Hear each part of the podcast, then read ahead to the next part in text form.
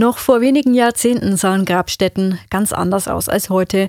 Und darüber haben wir mit Sabine und Reinhard Bischof gesprochen. Sie betreiben in Passau das Bestattungsunternehmen Bischof und haben einen großen Grabsteinverkauf. 40 Jahre oder 30 Jahre zurück waren wesentlich mehr Familiengräber. Das rührt daher, weil die Gesellschaft nicht so weit verstreut war aus beruflichen Gründen. Jetzt ist es so, dass die junge Generation oft weg ist, ca. 100 Kilometer oder mehr, und das begrenzt sich dann auf mehr Einzelgräber. Das ist ein Unterschied, aber es gibt weitere. Die Gräber werden kleiner, der Trend geht hin zu Urnengräbern und Stelen. Das hat vor allem mit dem Pflegeaufwand zu tun. Also die Grabstätten an sich waren früher aufwendiger und natürlicher. Jetzt sind sie mehr poliert, damit es pflegeleichter wird und wie schon gesagt, sie werden kleiner durch diese Urnengräber.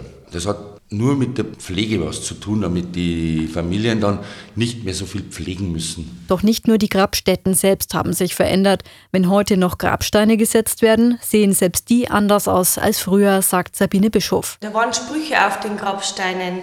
Die Jungfrau von, ich weiß nicht mehr, hat es nicht mehr erlebt, eine Familie zu gründen oder der Bauer war im Wirtshaus und ist dann nicht mehr heimgekommen. Solche Sprüche sind da auf dem Grabstein früher gewesen, die wo das Leben auch ein bisschen wiedergespiegelt haben. Dann ist gekommen, ja, Austagsbauer von dem und dem Dorf und, und jetzt ist eigentlich nur noch der Name und die Sterbedaten. Auch Figuren, die in die Grabsteine eingearbeitet wurden, waren früher sehr beliebt, heute nicht mehr.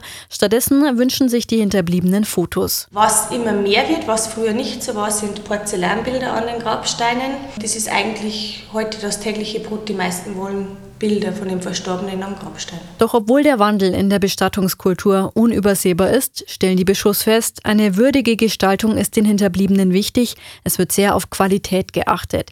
Individuelle Wünsche bei der Gestaltung von Grabsteinen werden dabei im Werk in Obernzell umgesetzt. Hier liegen die Wurzeln des Familienunternehmens. Hier wird das Steinmetzhandwerk gelebt und das soll auch künftig so bleiben. Marienmeier, katholische Redaktion.